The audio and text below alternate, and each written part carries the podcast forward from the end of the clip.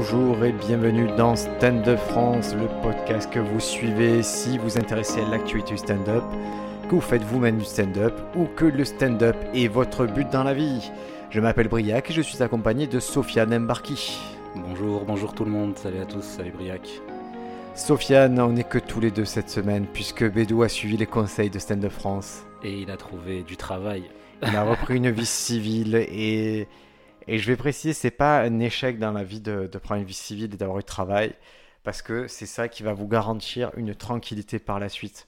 Donc, je le répète, la pandémie, le, le confinement, tout ça, ça aboutit sûrement à des situations précaires si vous n'aviez pas vos heures d'intermittent.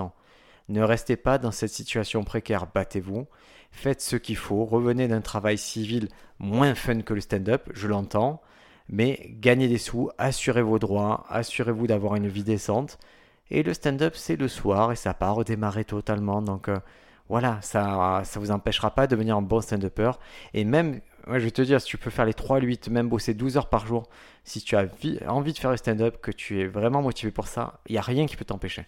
Et si, au contraire, si tu as des problèmes euh, financiers, tu as des problèmes pour, pour, pour, pour gérer ta vie en dehors du stand-up, tu vas avoir du mal à faire du stand-up. Donc, euh, Ouais, il vaut mieux résoudre ça en premier ouais, et, euh, et après, le, le reste, ça viendra. exactement. Donc, trouvez-vous un job. Voilà, et de la même façon, je vais, je vais prendre l'exemple inverse. Parce qu'il est important et c'est pas la première fois que ça m'arrive. Euh, je donne des cours aussi par correspondance via la plateforme Ouais. Superprof. Et, et je commence à voir certains profils qui se dégagent de gens qui viennent, mais comme sur les cours en live. Et, et je trouve que c'est jamais bon signe quand quelqu'un veut tout très vite. Ouais, le genre de personnes qui arrêtent tout pour euh, se mettre Ah à, ouais. à cette discipline. Et il y, a- il y a beaucoup de gens qui viennent, qui veulent le cours, euh, qui m'écrivent à 18h, ils veulent le cours à 18h10. et je dis, Ah, on a le temps, on va prendre le temps, on va parler. On va parler, tu vas m'expliquer ton projet. Moi, je vais t'expliquer ma méthode et on va voir si ça correspond ou si c'est farfelu.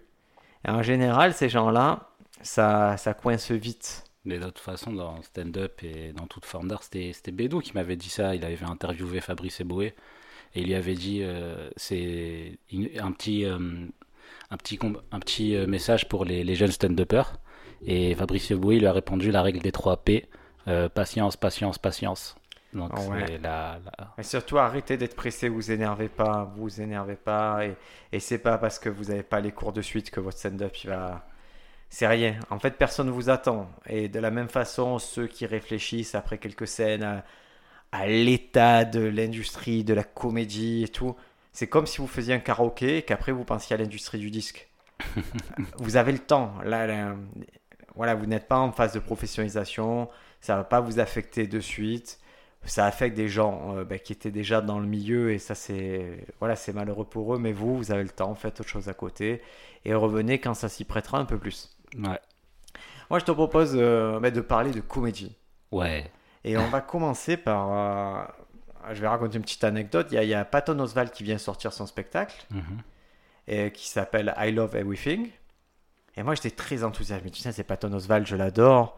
Je vais regarder ça et je me cale dans, dans le salon. Je le mets 5 minutes 10 minutes j'aime bien. Mais je suis un peu distrait je pense à autre chose. Et là manipulant la télécommande je me dis je vois qu'il y a un deuxième épisode je me dis c'est bizarre qu'il y ait un deuxième épisode et le deuxième épisode je dis je vais voir ce que c'est je le lance et là je vois une espèce d'énergumène et euh, qui, qui s'appelle Bob Rubin Bob Rubin, ouais. l'intro du spectacle, c'est tout ce que. En fait, c'est drôle parce qu'on a parlé de Jerry Seinfeld qui faisait une introduction, il sautait Ouais, euh, ouais. d'un hélicoptère dans le Hudson River et tout. Et ça, ça apportait rien au niveau de la comédie. Et là, l'intro de ce spectacle, c'est euh, Bob Rubin qui marche dans la rue et des mecs qui viennent le brancher. Il dit Mec, on a pris de l'acide en 1984. Et lui, il fait Non, je fais plus ça maintenant. Et un autre mec qui vient dire un autre truc, il fait Non, mais je fais plus ça maintenant. Et, et- il et a je- une chambre, euh, il a une robe de chambre d'hôpital aussi. Voilà, mais il y a quelque chose de très. a- Ça raconte une histoire déjà. Ouais. Ce truc-là raconte déjà une histoire qui est raccord avec la comédie. C'est pas Jerry Seinfeld, j'en ai rien à foutre qui saute dans le Stone River. hein. En 30 secondes, j'ai eu- t'as envie de regarder son spectacle. Et en fait, je commence ce spectacle et là je me dis, qu'est-ce que c'est ce bordel? Parce que déjà il rentre sous des huées Ouais. et je me dis, pourquoi il a eu ce gars-là? Et il fait, c'est, tu as la clé dans les 10-15 premières minutes, on- tu comprends que les huées ça fait partie d'un code qu'ont les spectateurs envers lui. Que Ouais. c'est pas, c'est pas un truc négatif parce qu'à un moment il adresse, il fait ah les gens qui vont le voir chez eux vont croire que qu'on me eu, mais alors que c'est pas ça quoi. Ouais, c'est. Mais c'est. Et déjà, il arrive, il dit, il dit bonjour, et après, il commence euh, à parler euh, super en criant pendant, pendant 4 minutes, et t'es là en mode, qu'est-ce qui se passe? Ah, Qu'est-ce que je regarde? Pour vous donner un peu l'idée de ces sketchs, c'est un gars qui va arriver qui va dire Je mets plus de beurre sur mon cheesecake le matin Je mets plus de beurre sur mon cheesecake Et là, il part en vrille pendant plusieurs minutes sur cette histoire-là. Ça va dans tous les sens, ça traverse les âges, les époques, le trip psychédélique, ça revient. Et ça finit par Voilà, je ne mets plus de beurre sur cheesecake le matin. Ouais. Tu te dis Mais qu'est-ce qu'il me veut? Par contre, fascinant. C'est un truc de ouf. Moi, j'ai. C'est une expérience à. Enfin, c'est plus que du stand-up, c'est une expérience à vivre, euh, genre de, de regarder ce mec. Déjà, sa, sa tête, rien que sa tête, je trouve. Tête de fou. Tête de fou. Il ressemble un peu à Rob Schneider vieux. Je sais pas si tu vois qui c'est Rob Schneider. Ouais, je vois. Et euh, ouais, ouais, il y a un truc qui se passe. Moi, moi, quand je vois ça, je vois une vraie proposition. Donc, on a parlé, Senfi, on a parlé de Julio Torres. Voilà, on a parlé de ces trucs artiers. Et là, j'ai un mec, il est en train de me dire Ouais, tout ce que tu croyais savoir du stand-up, ouais. il y a une autre voie, elle est niquée. Moi, je me suis dit, putain, mais euh, je savais pas que ça existait. Comment on fait ça? Genre, j'avais envie de faire ce, ce genre de truc. Ça, ben, quand je vois un mec comme Rory Scovel, Ouais, c'est pas loin, Rory Scovel. ouais, c'est vrai. C'est vrai que c'est pas loin, Rory Scovel.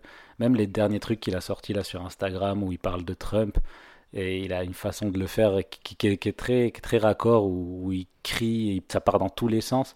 Mais il y a toujours, c'est pas n'importe quoi en fait ce qu'il dit. Et ça me fait penser, tu vois, c'est même pas d'une moindre mesure, mais d'un style comme ça. Euh, Nous, on a croisé Julien Santini en France. Exactement. Et Julien Santini, il y avait cette folie sur scène. Il y avait ce truc où ça pétait un câble et tu savais pas pourquoi. Et ce qui était drôle, je fais la parenthèse Julien Santini, c'est que je trouvais que son personnage de scène il était tellement proche de qui il était en dehors. Parce qu'il nous a rendu fous en dehors de, Il de la scène. Et moi, j'arrive pas. Je, je, pour être honnête, je sais pas s'il est arrivé et qu'il était déjà dans son personnage ou s'il est vraiment comme ça tout le temps dans la vie. Moi, il m'a fait mourir de rire, Ouais. le gars. En dehors de la. Sur scène, j'ai trouvé trop drôle. Mais en dehors de la scène, ce qu'il m'a fait, il m'a dit des trucs, mais jamais personne. En fait, Il te fait des doigts d'honneur, il te dit je vais tout niquer ce soir. Il te dit je t'aime. Ah ouais, si vous avez l'occasion de voir ce gars, Julien Santini, il tourne pas mal.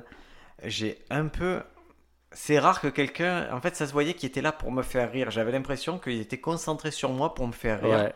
Et, et ça a tellement bien marché. Et il y a plein de gens, nous, en tant qu'humoristes, il y a plein de gens qui veulent faire des blagues avec nous. Et ça tombe un peu à l'eau. Parce qu'ils cherchent des choses. Et, et lui, c'est pas. Lui, il cherche à me faire rire. Mais par tous les moyens, comme on veut faire rire un vieux pote. et surtout, le rire vient de la surprise. Et ce gars, Julien Santini, moi, il me surprenait. En fait, il, il, il était en décalage total. Et avant de monter sur scène, il me faisait des trucs de fou. et, et, et en plus, quand j'étais sur scène, je sais qu'il, tu vois, il a apprécié le passage, il m'a donné beaucoup de confiance, il a donné beaucoup de rire, beaucoup d'amour, et c'était, il Ouais, entraînait ouais. le public avec lui. Ah, moi, Et- le jour où j'ai joué avec lui, j'ai- bidé, mais j'entendais Julien Santini rire à chacune de mes punchlines. On, va le taguer sur ce, sur ce. D'ailleurs, d'ailleurs, il y a son Montreux qui est sorti. Ah ben alors, je, je vais le mettre en lien. Tu sais quoi, je le note de suite avec mon petit stylo magique. Que Julien Santini, je vais vous mettre un lien pour que vous puissiez le voir en Montreux. C'est toujours une bonne expérience. Et voilà. Et Et pour l'avoir vu plusieurs fois aussi, Julien Santini, ce qui est dingue avec lui, c'est que tu peux l'avoir vu des, des, des, des dizaines de fois, tu sais pas ce, que tu veux, ce qui va se passer sur scène. Et je pense que lui non plus, tu vois. Et qu'il a, il a en fait travaillé ce style de j'arrive et je fais des. je, je parle. Genre le, le passage où on a vu, puis il jouait son spectacle juste, euh, juste, juste après. après, ouais. Donc il, il Et est c'est un venu. de mes plus grands regrets, c'est pas avoir vu son spectacle. Ouais. Et il est venu, il a fait vraiment. euh, il a commencé à parler au public et, après c'est parti en couille. Je sais pas ce qui était prévu, les blagues qui étaient écrites. J'arrive pas à comprendre en fait. Encore une fois, le rire vient de la surprise. Et nous qui voyons beaucoup de spectacles, voyons beaucoup de comiques, voilà, là on en est à un moment où c'est tellement rafraîchissant d'avoir un mec qui me secoue. Moi, il m'a secoué. Et surtout, j'aimerais dans le futur, quand je fais des scènes, des trucs, retrouver cette énergie et la retransmettre. C'est-à-dire le côté, je suis là pour faire rire mes potes et j'ai envie qu'on rie. Moi, ça m'arrive. Ouais. C'est bizarre parce que ça m'arrive encore cette ambiance, mais ça avait des gens que je connais depuis très très très longtemps et qui sont avec qui on n'est plus forcément très potes. Mais bizarrement, quand on se retrouve pas loin sur scène, il y a toujours un truc un peu magique qui se passe, genre euh, euh, pour, ne citer que lui, Baba Rudy, tu vois. Ouais. On n'est plus très potes, on se fréquente plus, mais si on a un festival où on est ensemble sur scène, je sais qu'avant de rentrer sur scène, on va avoir des mots, une attitude qui, qui nous font rire. Et par exemple, si on annonce son nom, il y a toutes les chances que je lui mette un coup de poing dans les couilles juste avant qu'il rentre sur scène. Mais lui, ça va le, le tuer. Il va m'en vouloir, mais ça va le faire rire, ça va le mettre dans un mood. Et je sais que c'est ce type de mood qu'il faut pour lui pour commencer un spectacle. C'est-à-dire, euh, le- il y a le Jubria qui m'a mis un coup de poing dans les couilles. Et je sais qu'il va faire rire les gens comme ça. Ouais. Et lui, ça va l'obliger pendant mon passage à faire quelque chose pour me, pour me faire rire aussi. Donc euh, voilà, en tout cas, je. Mais c'est aussi là, j'ai beaucoup réfléchi moi, pendant le confinement à l'état d'esprit euh, pendant lequel tu, tu rentres, tu rentres sur scène, avec lequel tu rentres sur scène. En fait, c'est pendant les derniers mois de stand-up, je rentrais sur scène où j'étais en train de bosser, je bossais mes blagues, j'étais perdu, euh, des fois je bide, des fois je marche, tu comprends plus trop, dans, t'es dans la technique, tu dis putain là si je change ce mot-là et tout. Et en fait, l'état d'esprit c'est euh, putain je vais aller sur scène, je vais aller m'amuser, je vais faire rire des gens, quoi qu'il arrive, coûte coûte coûte que coûte, je vais essayer d'aller faire rire des gens et ça va être cool. Et c'est un truc que t'as aussi avec des, comme tu dis, des potes. Il y a, il y a toujours certains potes avec tu, tu sais que tu vas les voir, tu sais que tu vas t'éclater. Et que tu vas te mettre en, en mood où tu connais ce qui va les, les trigger, quoi, qui va les déclencher. Et il n'y a plus de limite, tu vois. c'est ça Ah en ouais. fait. C'est que ce mec-là, Bob Rudi, Ru- Rubin, ou Rudin, je sais plus, Rubin. Rubin, il, tu, tu sens que sur scène, il est, il est- capable de tout. Et c'est ça en fait qu'apporte la surprise, j'ai l'impression, c'est que sur scène, tu te dis putain, qu'est-ce qu'il va faire là? Ah, tu- il, il sortirait un pistolet, il se flinguerait. Ouais, Je dirais, ça va. putain, bravo. Ah non, mais il, est, il en est à un point où c'est, c'est comme un peu le personnage d'Arthur Fleck dans euh, le Joker, Ouais. mais où c'est drôle. Il y Euh, a un côté, moi, il m'a, je sais pas, je sais pas, j'ai vu une tornade et en plus, ça fait vraiment partie du spectacle où je me dis, si tu vois ça en live, tu pètes un câble. Parce que tu sens que toi, le rire que tu as, il est pas aussi fort que le rire dans la salle. Parce que dans la salle, ils vivent un Ouais, truc suspendu totalement. Il les amène Et à puis il a, il a un charisme, il envoie une énergie de ouf. Il, il, il a, il a quelque chose sur scène qu'en réel, tu dois, tu dois te prendre ça dans la gueule, le mec au premier rang. Je, je sais pas si tu l'as vu, le mec au premier rang, il y a des moments où il commence à chanter, Bob Rubin, Ouais, ouais. et t'as le mec au premier rang qui tangue comme ça tout seul, il est complètement hypnotisé par le mec. Ah, mais il y a quelque... ah bah, tu... c'est drôle que tu me parles de l'état d'hypnose, mais moi, je trouve qu'il y a quelque chose de très euh, prêcheur chez lui. Ouais. Tu vois, il te met un peu en transe dans ces trucs. Et, et je vais, et je ne m'acharne pas, je vous le dis, parce que j'ai eu quelques messages sur euh, Jerry Seinfeld. Il y a des gens qui m'ont dit, mais moi j'ai adoré Jerry Seinfeld, mais c'est ça qui est cool avec Netflix. C'est que vous avez une proposition large et il y a des trucs que j'aimerais, des trucs que vous n'aimerez pas et vice versa. Et c'est bien, et c'est bien que vous veniez en parler, dire j'ai aimé ça, on peut en parler, c'est trop cool. Et Seinfeld, j'ai vu l'aspect technique Oui, il y avait des choses et tout. Mais je n'ai pas aimé le, le delivery. Chez Rubin, j'ai vu un delivery de fou. Et j'ai aussi vu un aspect technique de malade. Parce que le choix des mots chez Bob Rubin est incroyable. Il y a, c'est précis, le vocabulaire est fou. il est dingue. Je, je suis persuadé que si tu fais, tu sais, comme les trucs de rap où, tu sais, des fois ils décomposent des chansons, ils disent Ah, Eminem, c'est le mec qui a plus de mots dans ses chansons de rap. Ouais, ouais. Euh, DMX. euh, en France, c'est Al Capote. Ouais, ou Oxmo, tu vois, en Oxmo, France, ouais. Oxmo qui va employer des mots variés. Et bien là, Bob Rubin, moi j'ai eu l'impression d'avoir pléthore de mots, alors qu'un mec comme, que j'aime beaucoup comme Nat Bargazati, euh, 50% de son stand-up c'est euh, euh, You know what I mean, you know Ouais, what ouais. I mean, you know what... Et, et- Bob Rubin, il a pas ses scories et c'est précis. Et quoi. même, je sais pas si, si c'est moi qui suis fou ou quoi, mais euh, j'ai l'impression qu'il écrit euh, en faisant des, des allitérations et des assonances. Ah, sûr que c'est Et, ça. et su- ouais, il écrit comme des poèmes. D'ailleurs, il parle beaucoup de poèmes dans son spectacle. Mais il y a de la poésie, il y a, Il y a, de la, chose. il y a de la Il y a, poésie. il y a de l'ordre de l'art oral, il y a quelque chose qui se passe qui est pas les stand-up hein. Bah, moi, ça m'a fait penser à un, à un poète. Il y a des vidéos obscures de lui qui s'appelle Tartovsky. Je te, enfin, je te trouverai le, je te retrouverai le nom. C'est un poète marseillais euh, de- qui, qui, qui est encore vivant là et qui faisait des vidéos. euh, je t'enverrai le lien complètement dingue. C'est Ah ben, un peu de tu ce sais quoi, genre. je vais, je vais noter Tartovsky. Si c'est bien, je le mets dans la description Ouais. du podcast. Si c'est pas bien, mais Bah, je, de toute façon, là, on finit le podcast et je te, je te, je te l'envoie tout de suite, la vidéo. Et, euh, mais c'est, c'est, c'est, en fait, c'est des, des, c'est l'art de l'orateur, tu vois. C'est, il a un style d'écriture qui, qui est des, qui, qui est très proche de ce que je faisais quand je faisais du théâtre, de- des poèmes oraux, où tu délivres des poèmes de façon orale. Et lui, il le fait, mais il a un style particulier qui fait que, Ben là, là, Bob Rubin, moi je trouve que c'est des petits tableaux tu vois. ouais, C'est des petites unités entre 3 et 5 minutes. On voit que ce sont des phases qui se suffisent d'elles-mêmes. Des fois, elles se répondent un peu. Mais souvent, c'est des voyages. C'est-à-dire qu'il va poser un postulat bizarre et d'un coup, ça va partir en trip psychédélique, en retour Ouais. d'acide. Et il est. Mais ça se conclut, ces petites phases se concluent les unes les autres. Et, et ça, enfin, des fois, ça n'a vraiment pas de sens. Ce qui, les les, liens qu'il fait amusant, entre, quoi. ça reste amusant. C'est, c'est, c'est, en fait, moi, j'ai l'impression, je sais pas si t'as vu, t'as vu, à la fin, il, il fait du stand-up un peu qu'on connaît, un petit storytelling. Et tout le reste, j'ai l'impression, c'est euh, parce que ce, qu'on n'a pas dit, c'est que le mec, il a 35 ans de stand-up derrière lui. Ouais, il a même 40 ans, ouais, 40 35 ans. C'est un gars, il a commencé au début des années 80 à San Francisco, c'est-à-dire la ville où il fallait être à cette époque-là. Il a tourné de Patton Oswalt, Robin Williams, vraiment des, des gros du stand-up. Mais lui, il, il, a, il a envie, il a fait des trucs, mais il n'a pas, il a pas explosé.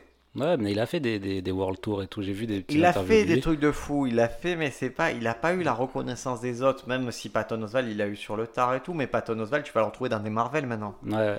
Et lui, il n'a pas eu ce truc-là, mais. Et là, c'est Patton Oswalt. Parce qu'on va vous donner un peu les conditions. Moi, je l'ai découvert d'une certaine façon, le spectacle, en étant curieux sur Netflix. Mais si vous regardez le spectacle de Patton Oswalt, I Love Everything, à la fin du spectacle, il parle à la caméra et dit Voilà, vous avez vu mon spectacle, c'est cool. Maintenant, je vais vous présenter quelqu'un. Il s'appelle Bob Rubin. Et c'est un génie. ouais. Regardez-le pendant 5 minutes et vous allez voir. Et ça me fait plaisir de, que vous l'ayez en bonus de mon spectacle. ça. Il dit que c'est une influence pour lui et pour beaucoup d'humoristes que vous aimez. Et c'est bizarre. Moi, je trouvais ça trop bizarre parce que le spectacle, il aurait pu sortir comme un special normal. Avec son truc en disant Bob Rubin présente euh, Oddities and Rarities. Et du coup, j'ai vu aussi, c'est Patton Oswalt qui a produit le spectacle de Bob Rubin. Eh ben, euh, c'est bien malin, je vais te dire pourquoi il le produit. Parce que je pense qu'il a réussi à l'inclure. Moi, je pense qu'ils l'ont pas vendu cher à Netflix, mais ils l'ont vendu. Ouais. Et ça met le pied à l'étrier à ce mec pour revenir sur le devant de la scène et arriver à avoir des diffuseurs. Et, c'est- ouf que ce truc-là se retrouve sur Netflix, je trouve quand même. Grâce à Patton Oswalt. Ah ben C'est- c'est de la niche de la niche. Je, je sais pas. Allez, un spectacle équivalent et un spectacle, c'est-à-dire un spectacle filmé comme ça d'un petit comedy club, il y en a très peu sur Netflix au final. Ouais, Judas Friedlander. Judas Friedlander, mais ouais, mais qui est plus connu, hein, quoi, je sais pas. Et il y avait aussi un mec qui s'appelait Tony Hinchcliffe que j'avais ad- j'avais adoré son spectacle parce que c'était un spectacle qui était filmé en une seule prise. Il n'y avait pas de montage et c'était euh, tout en steadicam, tu sais, en caméra qui se balade dans le Ouais, public. Et ce spectacle, je sais pas pourquoi il a été dégagé de Netflix, mais c'est un, spe- spectacle que j'avais beaucoup beaucoup aimé. Il est resté quelques mois sur Netflix et c'est euh, le seul spectacle qui s'est fait dégager de Netflix, je pense. Ok, et j'ai grave tendance à, à aimer euh, ce, ce- ce genre de, de, de- façon de filmer un spectacle. Enfin, ça me saoule un peu de- d'avoir des, des, des mecs devant un public de 50 000 personnes qui rigolent à chaque vanne euh, comme si c'était la meilleure vanne du monde. Là, t'as un petit comédie club, c'est intimiste. C'est, c'est comme dans la vie, je préfère les comédie clubs intimistes où t'as 20 personnes qui rigolent et qui sont... Enfin, je sais pas, j'aime bien... Mon banquier préfère les, les grosses salles. Oui, oui, dis. pour- je parle- je parle- non, mais je parle des expériences qu'on a eues au Diogène, par exemple, où on ah avait non, mais il y a quelque chose. Quand tu, tu penses Dave Chappelle, c'est un bon exemple. Dave Ouais. Va faire des gros stades et des petites salles. Mais moi, les spectacles des petites salles, ils me marquent plus. C'est ça. Quand il est en train de fumer, qu'il est là, qu'il est. Ce... En fait, j'ai plus de capacité à me projeter et à être dans la salle avec eux. T'as plus l'impression qu'il te parle, quoi. Je sais pas, j'ai plus l'impression qu'il me parle, alors que dans les autres, j'ai plus l'impression qu'il est en train de dire son texte euh, D'où, très bien. quoi. et d'où le, le, le petit pas en arrière que j'ai pu avoir, par exemple, avec Farid Hexagone. Ouais, Parce que le style fait que, ah, ça me fait sortir un peu de. ouais, ouais. Forcément, comme c'est en noir et blanc, je, je vis jamais un truc, un- une expérience en noir et blanc dans ma vie. C'est pas un film, quoi. C'est, je sais pas, c'est. Ouais. Mais, Mais- c'était. Voilà, Bob Rubin, euh, super découverte. hein. Ouais, c'est. Ça vous plaira pas à tous, hein. clairement, ça va pas plaire à tout le monde. Vous allez peut-être passer à côté du truc. Et c'est pas grave, mais. C'est. J'aime être surpris. Et là, j'étais surpris et agréablement surpris.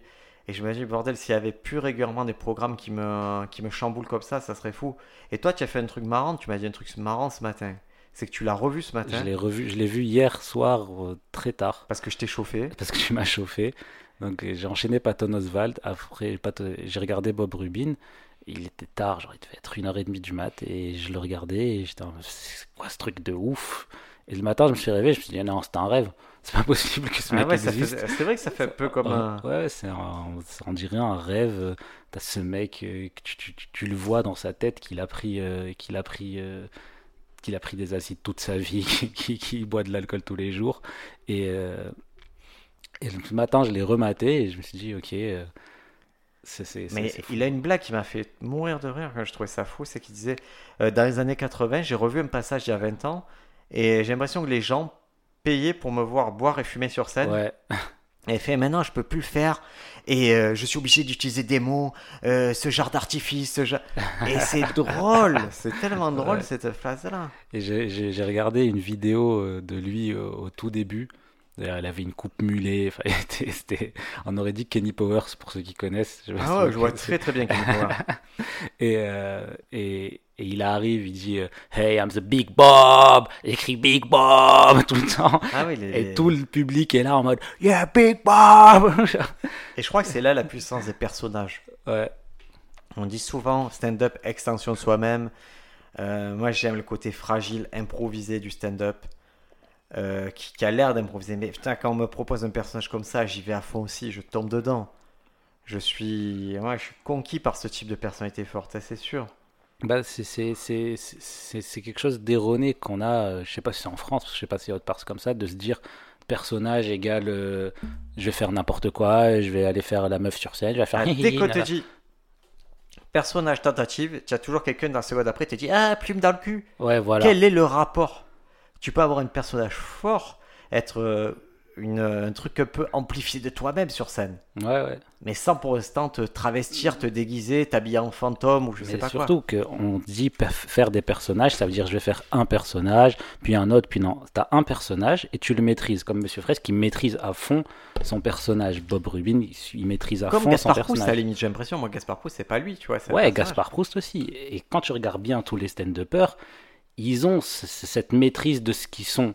Genre, pour moi, Be- Burt Kreischer, sur scène, Tu, à voudras fou. jamais le prononcer comme il faut. hein. C'est comment qu'on le Ah, prononce Kreshner. Kreschner, ok. Burt Kreschner, son personnage, mais c'est, il, il le maîtrise à la perfection. C'est juste qu'il a maîtrisé cette façon d'être sur scène qui fait rire. Mais je crois que c'est l'exemple en plus, Bert Kreshner, où je pense que dans la vie, il est encore plus fou sur scène. Ouais, ouais, je, Ils ont je- prouvé que c'était un mec qui avait vraiment des gros soucis. euh. Il s'est fracassé, tu imagines, il s'est jeté d'un toit, ce gars. Sérieux? Ah ouais, dans la fraternité, il a fait un mauvais délire. hein, ouais. Et je trouve qu'il y a, il y a- chez les comiques, il y a pas mal de gens qui sont défenestrés. euh. Il y a Mac Birbiguilla qui s'est défenestré aussi. Ouais. Parce qu'il est somnambule, il s'est jeté par une fenêtre. Ah oui, oui, c'est vrai, il en parle ça. Et euh, en tout cas, ah, et ça me permet d'enchaîner. Euh, on vous parlera du spectacle de Patton Oswald. Je veux bien le finir et bien euh, y réfléchir pour en parler avec euh, Sofiane. Euh, Il y, a, il y a un documentaire qui est sorti sur Netflix qui s'appelle Have a Good Psychedelic Trip. Et c'est sur les drogues psychédéliques. Et euh, ça n'a pas l'air en lien avec le stand-up. Mais, mais, mais, il y a beaucoup de stand-uppers dans cette affaire. On retrouve euh, Sarah Silverman, on retrouve euh, David Cross. Et donc, euh, si vous aimez le stand-up et les gens qui le font, jetez un coup d'œil à ce documentaire. Et moi, je vous le dis, ça m'a donné envie de prendre des champignons.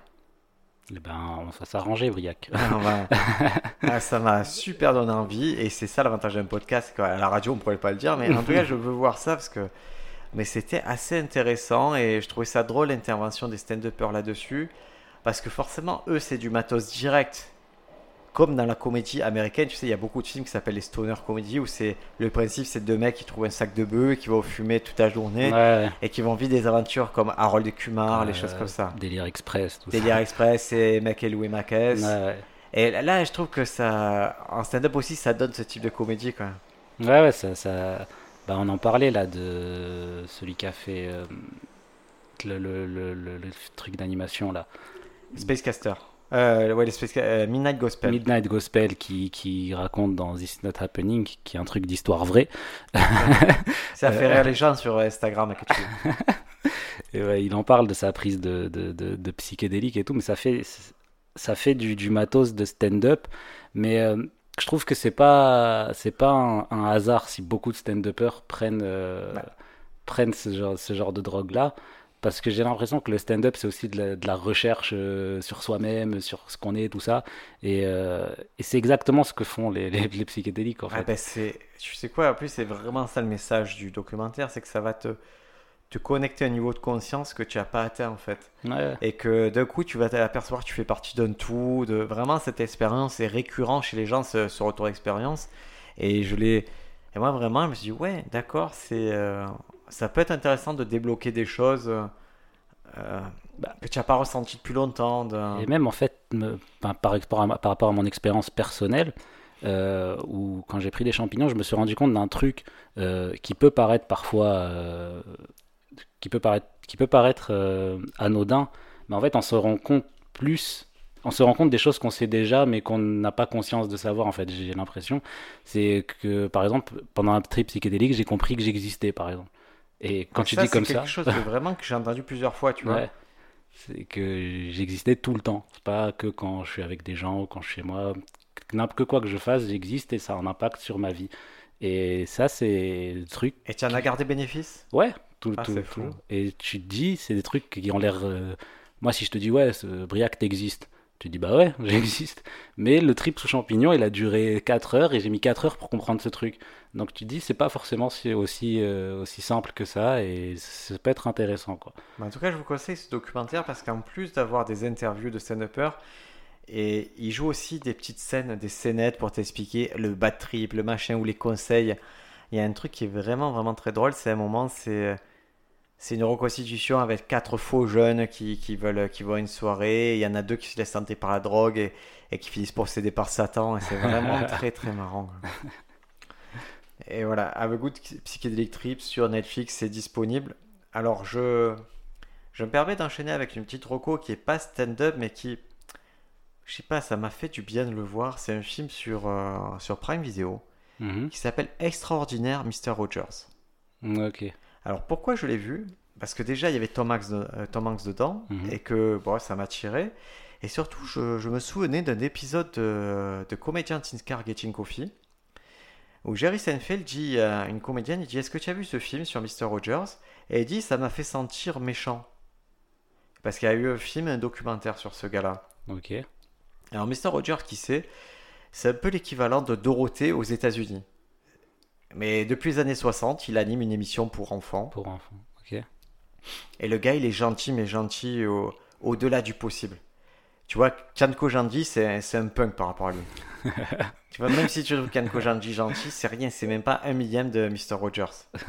Et il a ce côté, Mr. Rogers, de, de, si, de toujours être So- Sofiane. Au, au fait, comment va ta maman, Sofiane? Ouais, ouais. Et tata, tu lui diras que c'était délicieux ces gâteaux. Genre, ah, j'espère que j'aurai l'honneur de la revoir.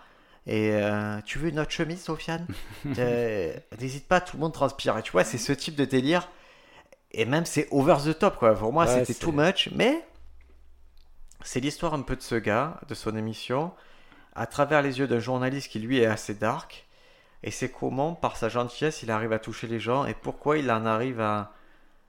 J'essaie de comprendre la mécanique qui fait qu'il est comme ça. Et c'est super intéressant parce que c'est du conditionnement. Ok. C'est un travail mental, c'est-à-dire qu'on te décompose pourquoi il pense comme ça. Et qu'est-ce qui se passe quand il est énervé? Qu'est-ce qui se passe quand lui il a des malheurs? Et comment il transforme ça en positif ou en. et- Ça, c'est dans le docu ou le film? Le film. Ok. Et c'est un travail, mais c'est un travail de ouf. Hein.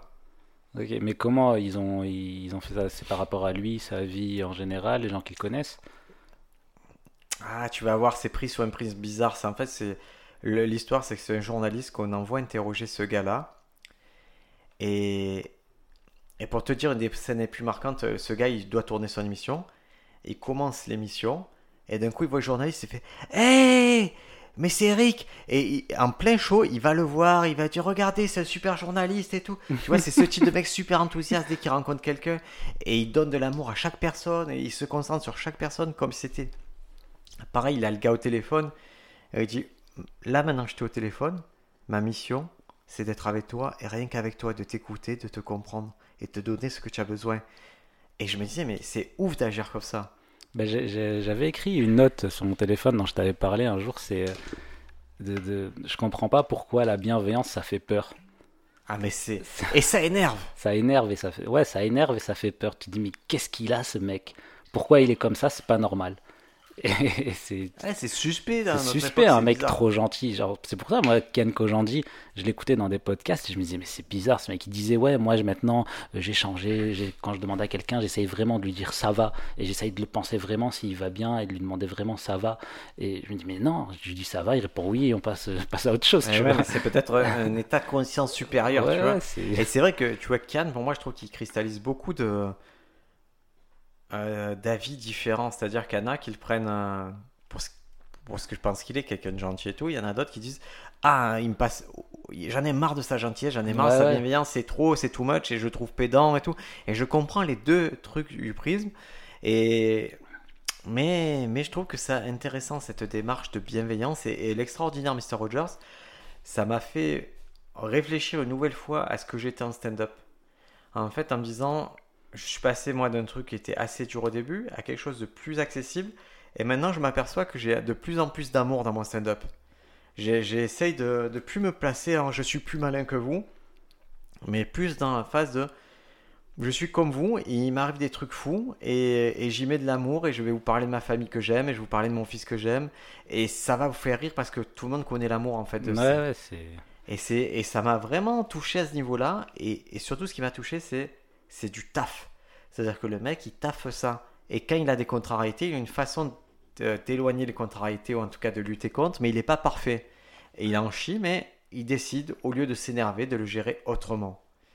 Et c'est pareil. C'est ce qui s'est passé là, pendant le Covid. On avait plusieurs choix à faire. On avait ceux qui sont désespérés, on avait le choix de s'afficher sur Instagram, il y avait plein de choses à faire. Et chacun l'a géré d'une façon qu'il souhaitait. Moi, je l'ai géré d'une façon où j'en suis sorti, si ce n'est grandi, j'en suis sorti satisfait. Ouais. J'ai pris mes vidéos, j'ai monté beaucoup de vidéos, j'ai beaucoup écrit, j'ai échangé avec des gens avec qui j'échangeais pas d'habitude. Euh, j'ai pu euh, nouer des liens avec des directeurs festivals, avec des producteurs. Mais tout était raccord puisque je montrais, je donnais à voir aux gens des vidéos, j'écrivais pour Stand Up France des articles.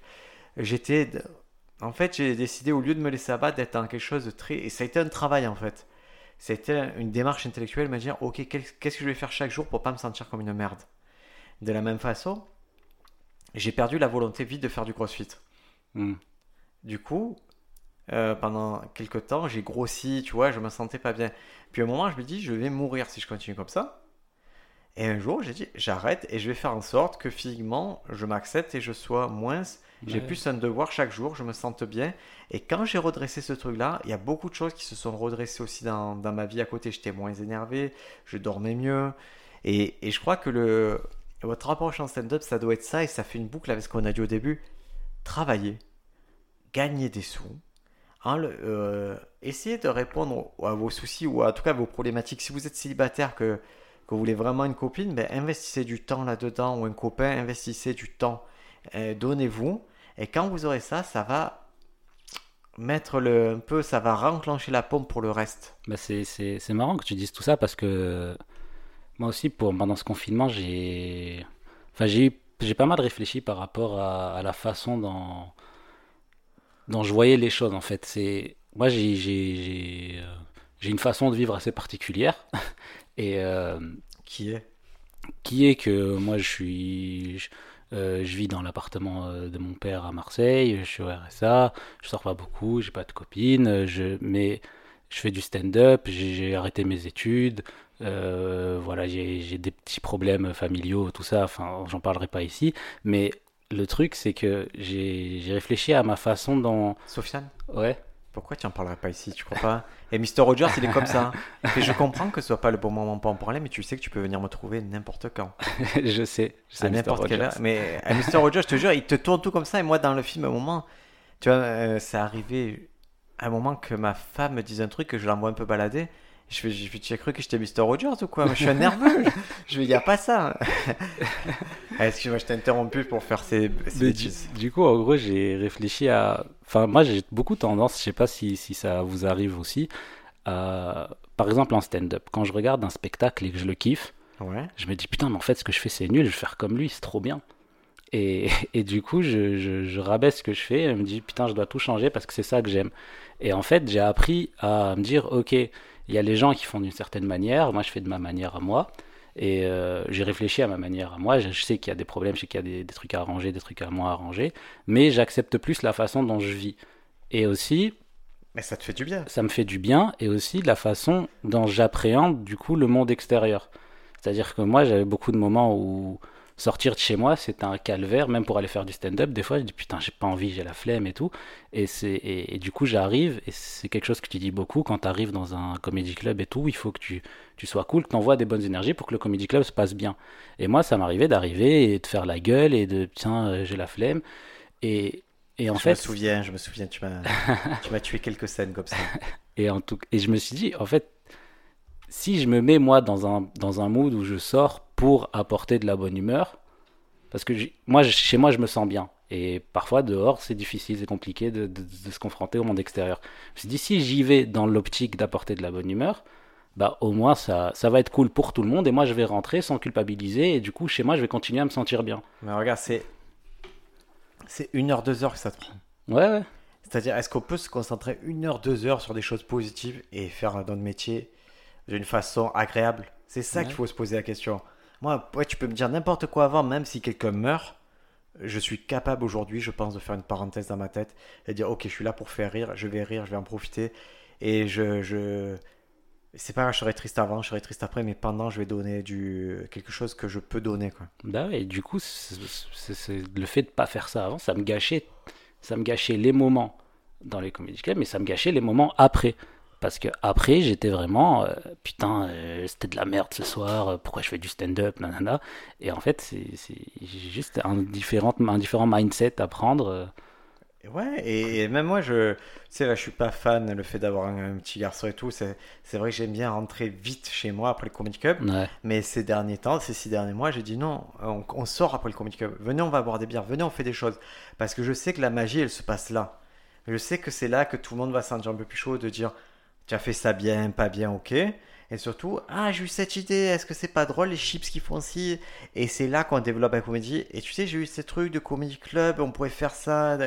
Et c'est là que l'informel se passe et que le- et qu'on crée des liens en fait. Moi, je veux plus être un mercenaire du. Exactement, J'ai plus envie d'arriver, de débarquer, de faire mon truc, de repartir. Je veux, je veux m'enrichir des, des autres personnes maintenant sur scène. Et ça te permet aussi dans ton stand-up de dire ok, je vais aller sur scène, euh, je vais tester mes trucs, je vais faire mon set. Si ça se passe bien, ça se passe mal, ça c'est secondaire, c'est du travail. Mais le Comedy Club en lui-même, il s'est bien passé. J'étais avec des gens cool, j'ai rigolé. On allait boire des bières après, ça s'est bien passé. J'ai passé une bonne soirée, que j'ai raté mon set, que j'ai réussi mon set. Et ce qui est paradoxal, c'est quand tu le penses autrement, tu peux faire des super sets. Et si tu n'es pas dans cet état d'esprit, ta soirée, ça peut être la merde. Ouais, Moi, ça m'est arrivé de sortir scène, de me dire, j'ai bien marché, et d'arriver avec un, goût, une amertume chez moi, en me disant, ouais, mais c'était nul en fait. Alors que des fois, on a joué devant 10-15 personnes, c'était cool, l'ambiance était cool, on a apprécié, et j'en ai plus retiré personnellement que, que les grandes scènes au final, je suis arrivé mécanique, j'ai fait mon truc, j'étais stressé pour mille raisons, et. Et en tout cas, voilà, les gens, ils- ils vont être là, que, quelle que soit ta vie. Si toi, euh, tu dis, voilà, ça c'est ma, c'est ça ma vie, les gens, ils vont pas être en mode, euh, ouais, c'est quoi ce délire ou quoi. Ils vont juste être, euh, ok, c'est ça ta vie, c'est ta- c'est ça toi, ben allez, vas-y, on s'éclate. Il Ouais. a pas de souci. Ah, c'est une bonne porte d'entrée et c'est pour ça que je le répéterai jamais assez. Moi, je suis vraiment de l'école qui voit le verre à moitié plein au lieu du verre à moitié vide en stand-up.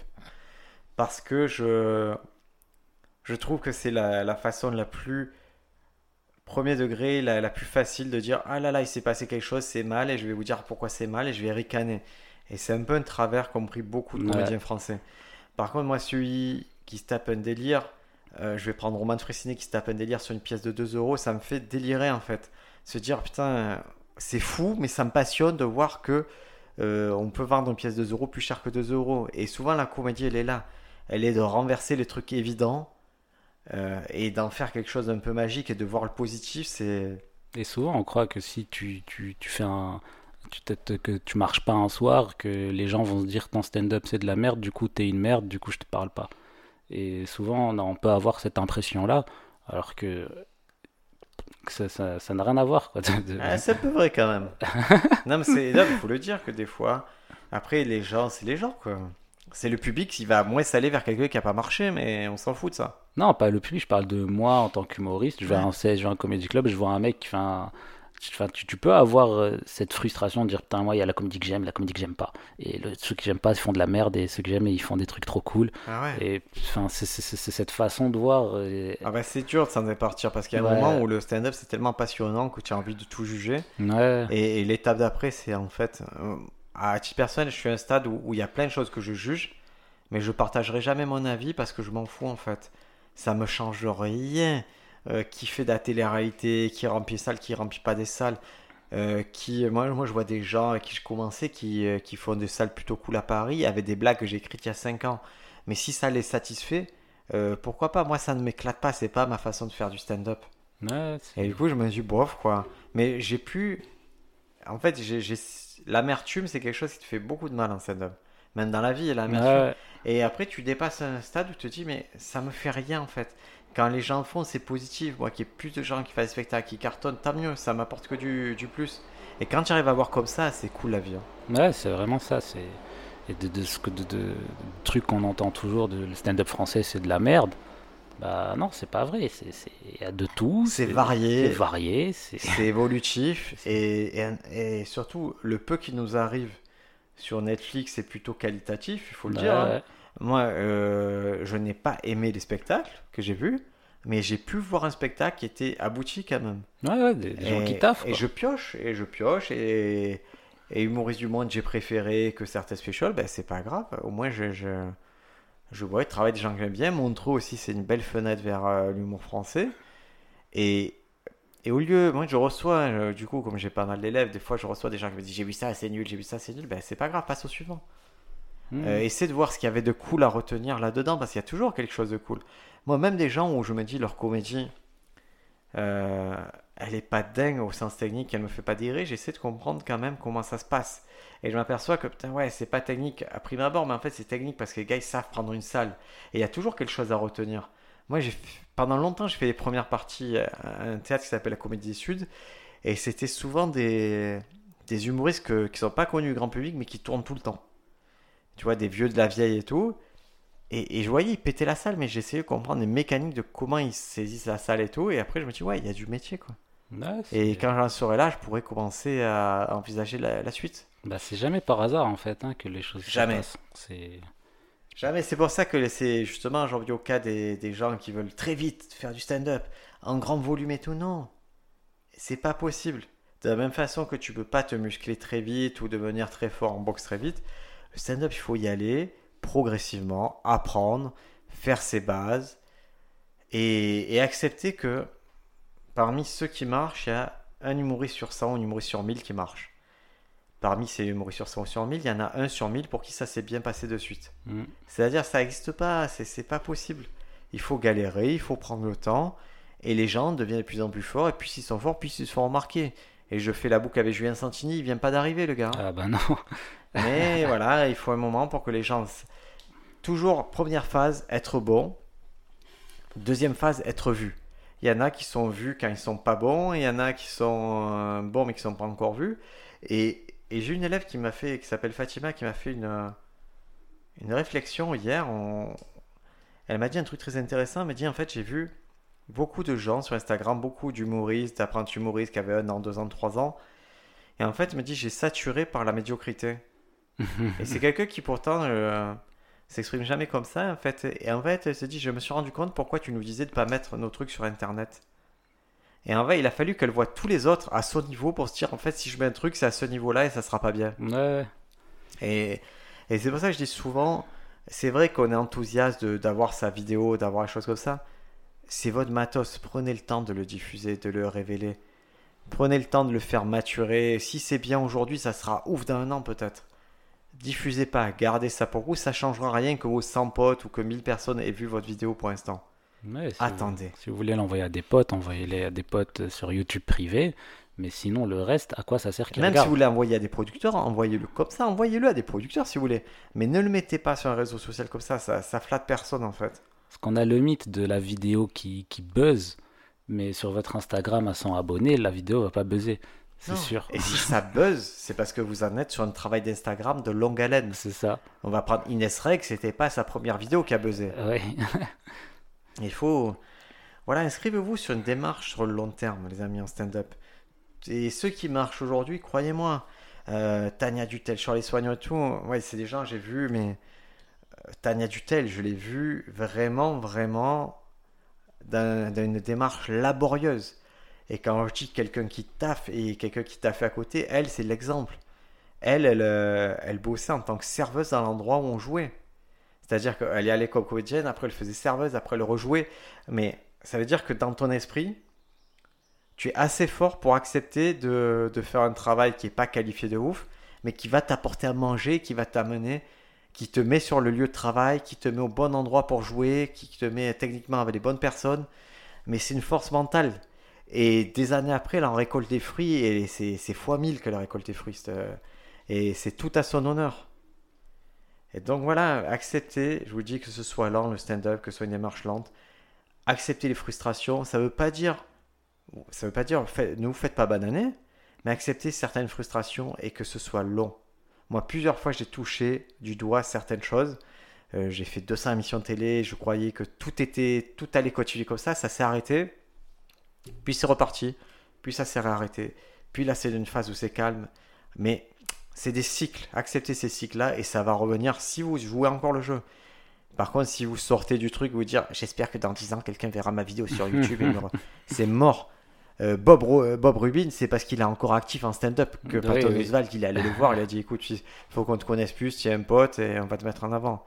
Continuez à agir et à améliorer votre comédie.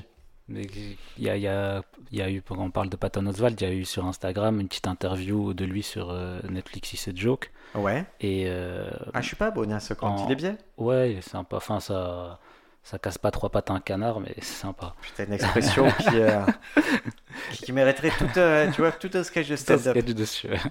Parce que tu, co- comment tu les casserais les pattes à un canard? Déjà, je sais pas si c'est deux pattes ou trois pattes. En plus, ça m'a l'air super flexible, quoi. Ouais, c'est. Tu Ouais, vois, ça m'a l'air mou, une patte de canard. Ça m'a pas l'air possible de casser. Tu sais, on dirait des, des- ouais, des ouais, du, plastique un peu euh, Ouais. chelou, du caoutchouc. Mais euh, il, dit, lui, il lui a demandé T'as mis combien de temps à écrire ce spectacle? C'est qui qui pose la question à qui? C'est le, journaliste qui pose à Patton Oswald. En Ouais. fait, c'est un truc sympa et je sais pas pourquoi ils, ils font pas plus. C'est juste après le spectacle. Et ils sont allés lui poser des questions. Et c'est sympa. Et euh, il a dit un an et demi. Mais euh, comme euh, enfin, toi, tu as tendance à le dire souvent et tout, Patton Oswald, il a 20 ans plus un an et demi. Tu Ah, vois. ça, c'est la, la classique de Picasso, tu vois. c'est cette fameuse histoire où voilà, on lui dit Mais pourquoi ce, pourquoi ce, ce dessin que tu as, tu as mis en 30 secondes et il vaut 2 millions? Il fait Non, c'est c'est 40 ans plus C'est 30 40 secondes. ans plus 30 secondes. Voilà. Ouais, ça, j'adore la sortir. Ma femme, je l'insupporte quand je fais ça. Mais récemment, j'ai monté une vidéo pour elle et, et ouais, tu as mis une heure. Non, j'ai mis, mis 38 ans et une heure pour monter ta vidéo. C'est juste que j'ai tellement étudié le truc. Bah ouais, c'est, clairement ça. Si tu as bossé 20 ans sur un truc et euh, tu, tu te mets, tu te mets à- à- au même truc mais en faisant du nouveau, du neuf, bah, tu, ce que tu as fait avant, ça va servir et ça, ça- ça s'appelle travail. quoi. Ouais, ouais. Et hein, je fais petit, petit aparté Instagram. Alors, euh, le compte que j'aimais beaucoup, euh, tu sais, qui était euh, même ton plateau, Même ton là. plateau, là. Ah, il est un peu en Ah, est. Il, il a abandonné. Ça, ça me rend cinglé. Qu'est-ce que ça m'énerve, les gars, quand vous commencez un projet, que vous n'allez pas au bout? Allez, poussez un peu, bordel.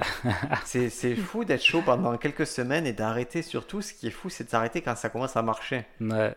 Et, et moi, c'est, c'est pour ça, euh, quand vous me contactez pour dire j'ai une idée de podcast, j'ai une idée, fais-le, fils, fais-le, fais l'épisode 0, fais l'épisode 1, je l'écouterai, ça me dérange pas. Faites les choses et faites-les sur la durée. Ce, euh, nous, on, on a commencé sûrement en septembre, là, hein, euh, ce, ce podcast, je En suppose. septembre, ouais. Septembre, euh, on en est au 33e épisode. Parce, cha- parce que c'est dans l'ADN du projet que ça doit durer longtemps. Et on est conscient que les premiers épisodes sont pas ouf. On est conscient que même aujourd'hui, on a des choses à améliorer. Et ça s'améliorera. Mais par contre, revenez dans un an, je vous garantis qu'on fera encore ce podcast. Ouais, ouais. Peut-être qu'il y aura plus, peut-être que je changerai un peu le casting parce que j'ai des bonnes recrues en ce moment. Mais... hein, Reda Sediki, tu m'entends? Il a pris ma place, du coup. Non, non, non, il, est, il peut prendre ta place, celle de Bédou, je sais pas, je réfléchis un peu. Et en fait, j'ai fait un truc traite, c'est que je, je l'ai recruté en. En fait, on, on écrit ensemble une fois ou deux par semaine maintenant. Ah ouais?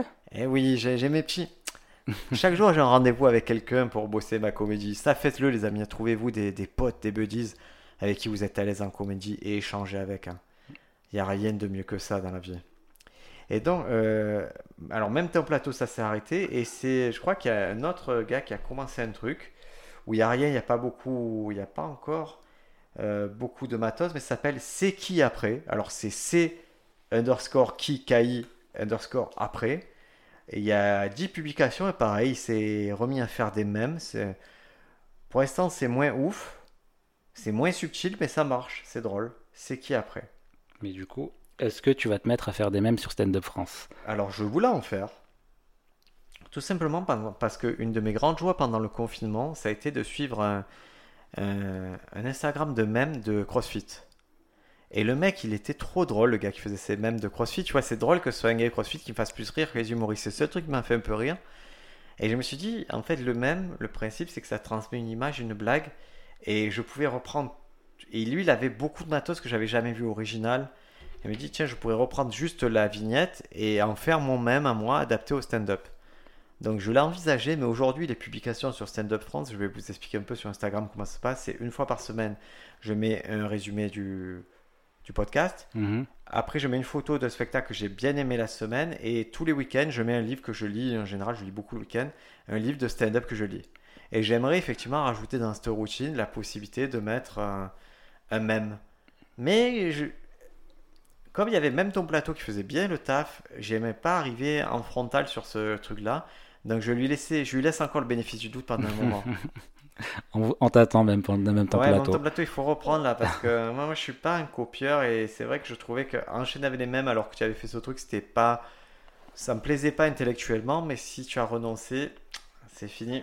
Peut-être qu'il a trouvé un taf et qu'il Je qu'il lui a souhaite- plus le temps de Je faire ça. je fais une petite parenthèse justement. Euh, Stand Up France. Stand Up France, c'est un site où, où vous trouverez des articles. Et j'ai décidé qu'après, euh, que dans chaque podcast, parce que ce qui est dur quand tu as un site comme ça, c'est de. En fait, c'est de partager avec les autres les derniers articles, en fait, de dire aux gens, regardez, le site est mis à jour régulièrement. Et vous Mhm. donc je vais vous dire un peu ce qu'il y a eu euh, récemment et ce qu'il va y avoir des prochains jours. Récemment, il y a eu la critique de Jerry Seinfeld. Ouais. Euh, dans les prochains jours, vous trouverez aussi euh, une review du livre Getting the Joke de d'Oliver Double, qui est vraiment le peut-être le meilleur livre sur le stand-up. Donc euh, je vous conseille de checker Stand Up France quand ça va sortir dans les prochains jours. Il y a eu aussi un article où je- où j'expliquais la, la composition d'une comedy night aux USA. On en avait parlé, tu sais, avec euh, First Act, main, Main Act et le, Ouais, le ouais. Feature. Voilà, et euh, donc euh, régulièrement je vous donnerai un peu ce qui arrive sur Stand Up France. Il va y avoir là un exercice qui fait écho un peu à Mr. Rogers, c'est- ça s'appelle l'exercice de l'éternel optimiste. C'est un exercice qui va vous permettre de prendre un sujet et d'aller à fond dans l'optimisme et de, de franchir tous tes bords, même un truc grave, Mhm. euh, et de dire ok, il y a ce truc grave qui est là, qu'est-ce que je peux trouver de cool dans le truc grave? Et ça va vous amener des situations de comédie de Ça ouf. fait de la comédie de ouf, ça.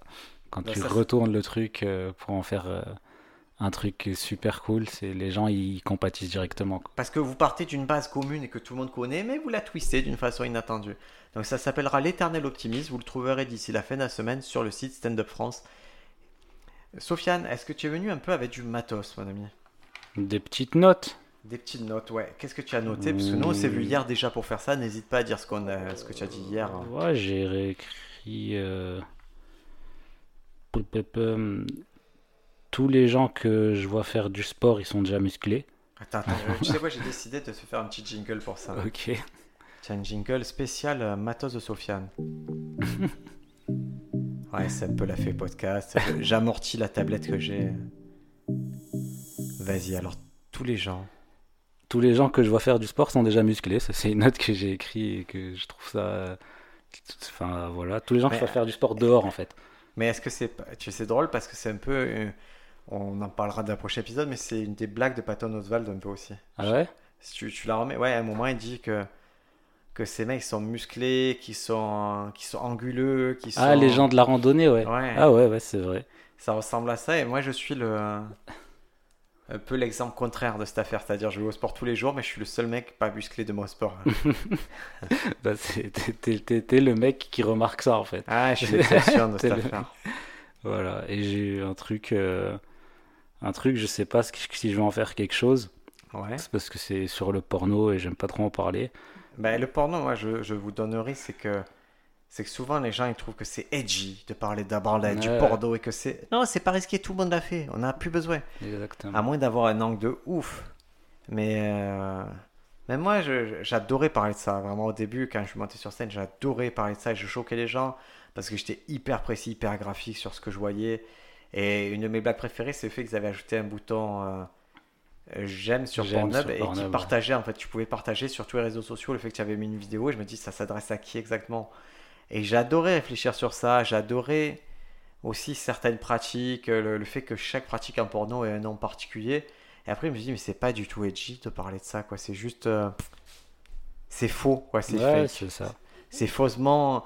C'est plus dur, je vous assure, c'est plus dur de dire euh, un truc sur- un peu plus deep sur votre mère, sur vous-même, ou, ou d'accepter certaines homophobes que par du porno, quoi, ou de la branlette, c'est pas. Ouais. Et toi, alors, c'est quoi sur le porno?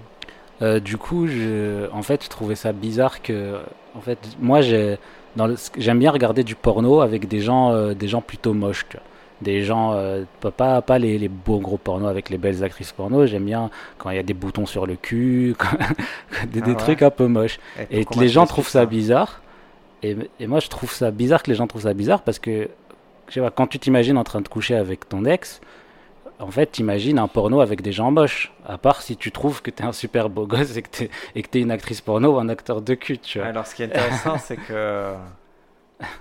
c'est- Il y a, il y, a, il y a une nouvelle d'un mec qui s'appelle Chuck Palahniuk, celui qui a écrit Fight Club. Et justement, c'est deux personnes qui veulent se faire une sextape, euh, qui sont un peu âgées, mais qui sont bien entretenues, musclées, Ouais. et tout ça. Et, et en fait, qu'elle tourne la sextape, qu'elle la regarde, ils se séparent parce qu'ils s'aperçoivent qu'ils sont dégoûtants à voir. et le fait que toi, tu aimes le porno, en fait, c'est amateur, tu vois, c'est Voilà, un peu le porno vient, voilà, vrai amateur, euh, des gens euh, normaux, quoi. Ah, Moi, un des mecs les plus drôles que je connaisse, et, euh, et je t'amènerai après un comedy club, c'est un pizzaiole.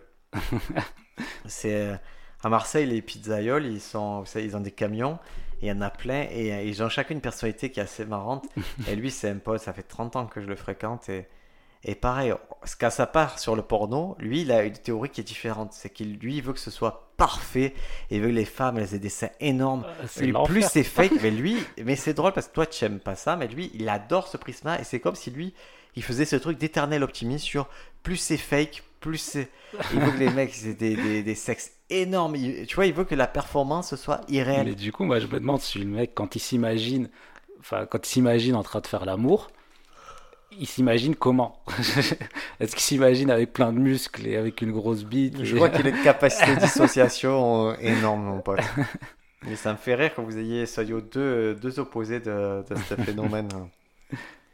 Ah, c'est pas mal. Moi, j'aime bien cette histoire-là. J'aime bien parce que je trouve que ça, ça parle pas de porno, ça parle plus de ta relation à toi, aux autres. Ouais, ouais.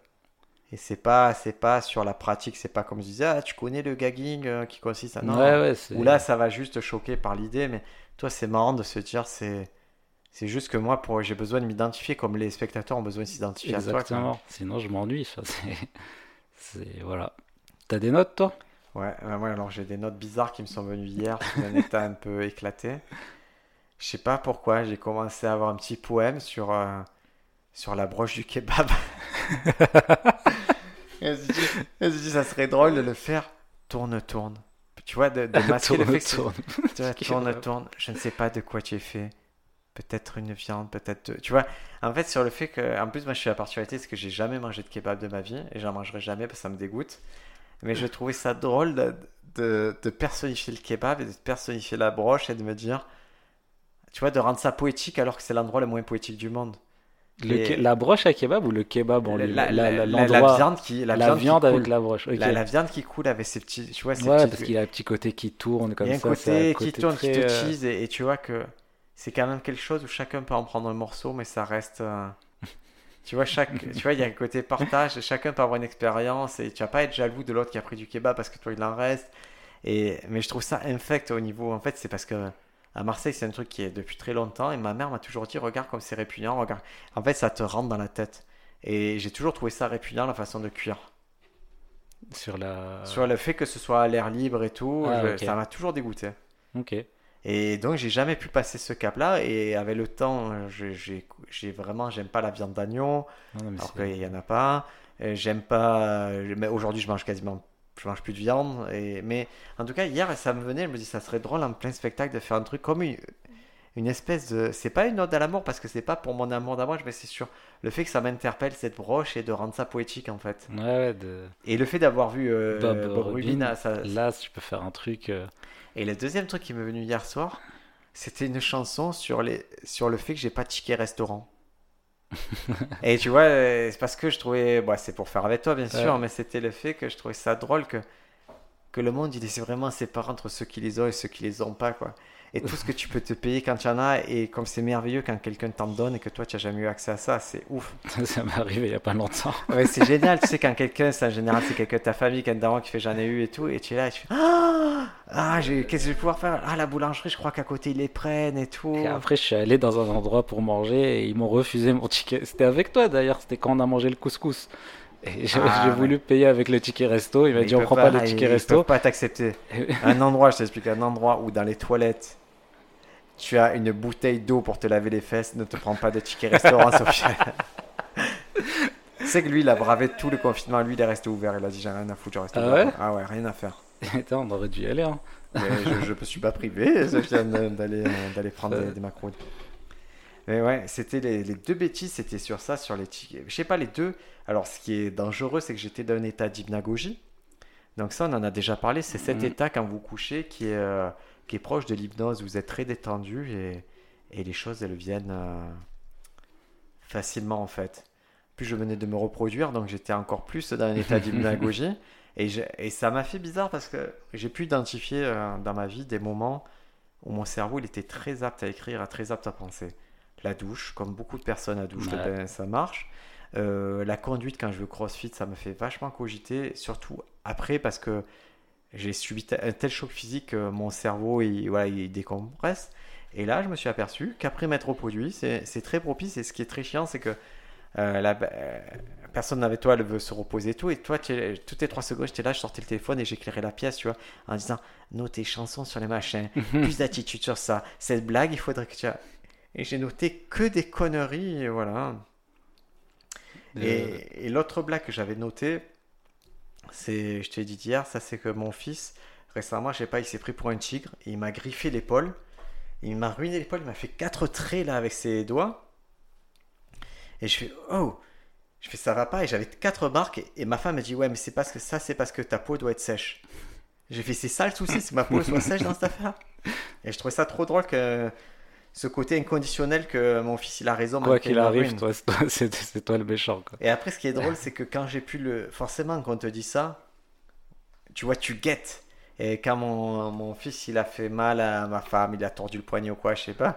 j'ai fait ouais, mais c'est toi, tu avais le poignet qui donnait envie. Ouais, maintenant tu vas dire que Eh ça ouais, dès qu'il y a un et- truc. Et parce que tu veux pas lâcher l'affaire, et tant qu'elle aura pas avoué que c'était relou ce qu'elle a dit, je lâcherai pas l'affaire. tu devais noter un autre petit truc? Euh, J'ai noté un truc que, par rapport à, un truc, à du coup Bob Robin, euh, qui à un moment fait un storytelling sur, euh, sur le fait qu'il était avec un pote en voiture avec euh, plein de sucre, plein de LSD dans, dans ses couilles. Ouais. Et, et en fait, j'ai dit que grâce à l'homophobie, les dealers, ils ont pu cacher, ils ont pu trouver cette technique de cacher les, pas vraiment à l'homophobie, mais le fait que les flics n'ont jamais voulu se dire, vas-y, je vais lui tâter les couilles, tu vois. Je, sais pas comment Oula. expliquer l'idée, mais c'est que pourquoi est-ce que euh, tout le monde sait que c'est dans les couilles que tu caches la drogue Ouais, Mais- ils, cher- ils cherchent pas? Oui, ch- de quoi? Ils cherchent pas les policiers si. sur- Non. Ouais, si tu es au poste, si tu. Si t'es au poste, oui. Ah Mais oui, quand tu te fais rue, une fouille ouais, dans la rue, dans tu la vois. Ils peuvent pas te mettre à poil, tu vois, ce serait une atteinte des. Mais pas à poil, tu vois, juste euh, palper et tout. Mais après, c'est une atteinte, c'est sûr. Regarde ce qui s'est passé avec euh, Théo et tout, tu vois. C'est... Ouais, ouais, c'est vrai. Mais je sais pas, je trouvais ça que- enfin, bizarre de, que, de, de me dire aussi que la plupart des drogués en mangeaient ou, ou fumaient des, des poils de couilles de dealer aussi. Je trouve ça marrant. Mais Ça fait un peu penser à la montre dans Pulp Fiction. De la quoi? La montre dans Pulp Fiction, tu sais, euh, qui se transmettent que son grand-père se l'est mise dans le cul pendant Ouais, ouais, ouais. Et c'est, euh, elle était drôle cette histoire. Alors écoute, euh, on a fait un peu le tour de cette histoire-là. On va se retrouver assez vite pour un podcast. Euh, le sujet, ça sera Patton Patton. Oswalt. Mais si vous le voyez d'ici là, c'est cool parce qu'au moins vous l'aurez vu et, on- et vous aurez un peu le débrief. Si vous l'avez pas vu, je sais pas. Je sais qu'il y en a alors qui consomment stand de France d'une façon où ils se disent, quand ils disent qu'il y a un bon spectacle, on fonce. Et du coup, c'est cool, je trouve ça drôle parce que c'est vrai que vous n'avez pas le temps de tout voir alors que nous, on est plutôt cool sur ça. et il y en a d'autres qui regardent et qui après viennent voir notre avis et comparent un peu et viennent me- nous parler sur les réseaux. Et, et je trouve que les deux façons de faire se valent en fait. Ouais, c'est. Ça dépend de quand l'envie des gens. Il y a des gens qui veulent dans l'efficacité. C'est bien, allez, vas-y, je regarde. Alors la semaine dernière, on vous a particulièrement donné envie de voir euh, Julio Torres. Et il y a quelques malins qui sont dit, s'il a vu, c'est qu'il a dû le voler quelque part. Et qui sont venus taper à ma porte d'Instagram. Et tous ces petits malins, ils ont eu un petit lien coquin pour le voir. Donc vous avez bien fait, vous gênez pas. Si je l'ai et que c'est partageable, je le partage.